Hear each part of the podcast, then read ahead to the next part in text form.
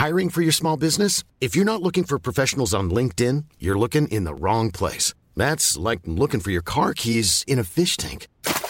LinkedIn helps you hire professionals you can't find anywhere else, even those who aren't actively searching for a new job but might be open to the perfect role. In a given month, over 70% of LinkedIn users don't even visit other leading job sites. So start looking in the right place. With LinkedIn, you can hire professionals like a professional. Post your free job on linkedin.com slash people today.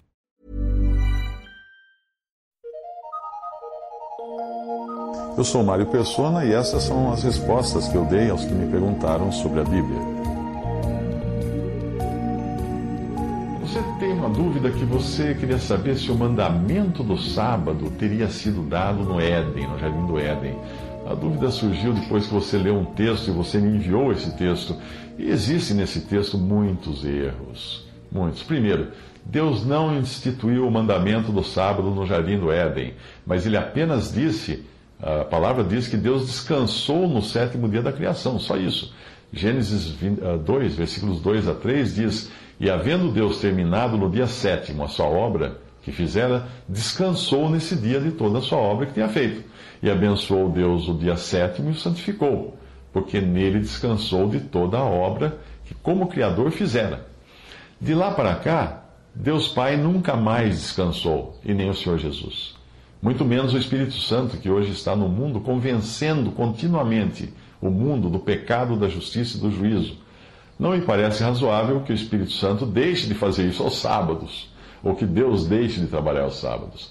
Em João 5, 16, 18 diz: E os judeus perseguiam Jesus porque fazia essas coisas no sábado. Mas ele lhes disse: Meu pai trabalha até agora e eu trabalho também. Por isso, pois, os judeus ainda mais procuravam matá-lo porque não somente violava o sábado, mas também dizia que Deus era seu próprio Pai, fazendo-se igual a Deus. O, autor do texto que você enviou diz que todos aqueles que, por preceito ou exemplo, depreciem as obrigações para com essas sagradas instituições são inimigos de Deus e do ser humano. Você irá concordar que o que eles diz é o mesmo que diziam os fariseus no tempo de Jesus. Os adventistas do sétimo dia, de onde você tirou esse texto, uh, que me enviou, não entendem a distinção daquilo que foi dado a Israel e daquilo que é hoje a igreja. Também não creem na salvação por graça, porque eles colocam no homem o poder de se salvar cumprindo mandamentos. A guarda do sétimo dia, como mandamento, foi dado, foi dado muito tempo depois ao povo de Israel. E mesmo assim, após, só depois de terem sido libertos do Egito. Na doutrina dos apóstolos dada à igreja, as epístolas, não existe qualquer menção ao sábado como mandamento para o cristão. Portanto, o sábado faz parte da lei mosaica, que inclui mais de 300 mandamentos e ordenanças, coisas que jamais foram dadas como meio de salvação, mas sim para provarem o homem e considerá-lo culpado e necessitado de um Salvador. Além disso, esses, esses adventistas, esse texto, cometem vários equívocos. Como dizer que Satanás foi coautor da expiação dos pecados por atribuir, eles atribuem a ele a figura do bode emissário de Levítico 16:10, que na verdade, aquele bode emissário é uma figura de Cristo levando os nossos pecados.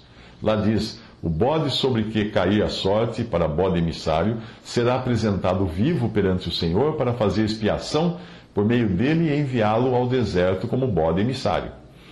Como se não bastasse, esses, eles adotam a, a mesma crença das testemunhas de Jeová, que é a do sono da alma, da aniquilação total de Satanás e dos ímpios no final.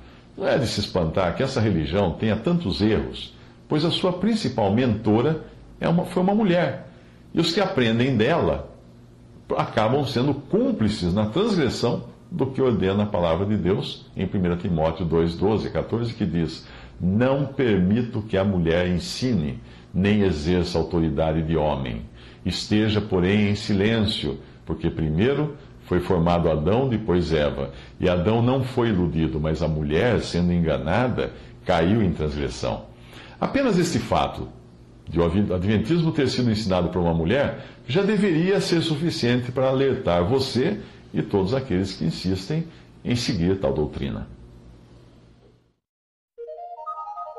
Thank you.